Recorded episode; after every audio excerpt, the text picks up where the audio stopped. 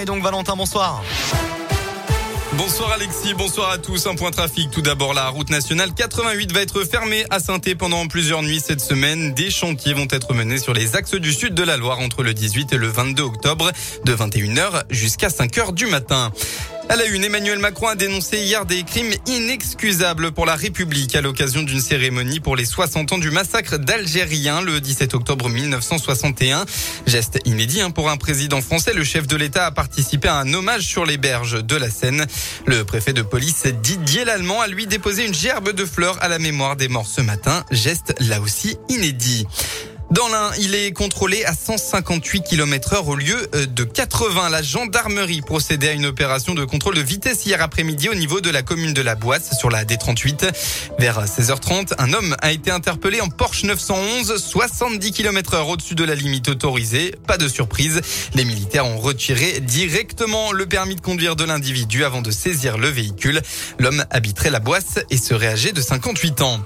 En Haute-Loire, un grave accident hier pendant la Coupe du Monde d'enduro. Le Grand Prix de France se déroulait à Langeac et peu avant 15 heures, un compétiteur de 25 ans a fait une sortie de route avant de chuter en contrebas de la piste.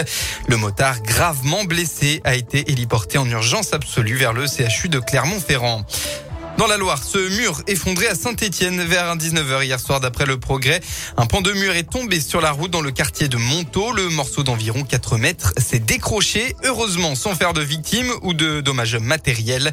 Une dizaine de personnes habitant les maisons juste au-dessus ont tout de même été évacuées pour la nuit par mesure de précaution.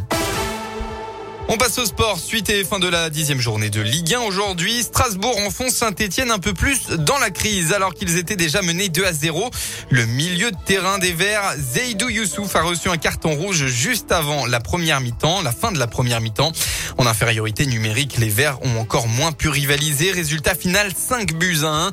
La SSE reste donc dernier du classement avec toujours aucune victoire en Ligue 1 depuis le 9 mai dernier, soit 11 matchs d'affilée. Dans les autres rencontres de la journée, 3 a battu Nice 1 à 0. Rennes et allé s'imposer 3 à 0 à Metz. Et Bordeaux et Nantes se sont neutralisés un but partout. Enfin, à 20h45, euh, l'Olympique de Marseille accueille au Vélodrome le FC Lorient.